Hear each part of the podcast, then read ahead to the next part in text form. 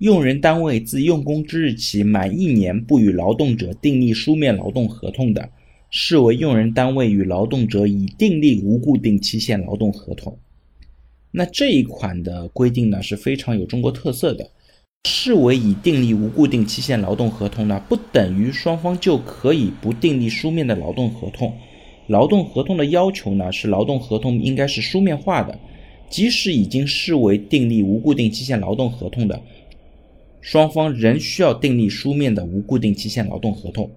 另外需要注意的是呢，如果劳动者为了达到订立无固定期限劳动合同的目的，故意不和用人单位订立固定期限劳动合同，导致双方自用工之日起满一年没有订立书面合同的，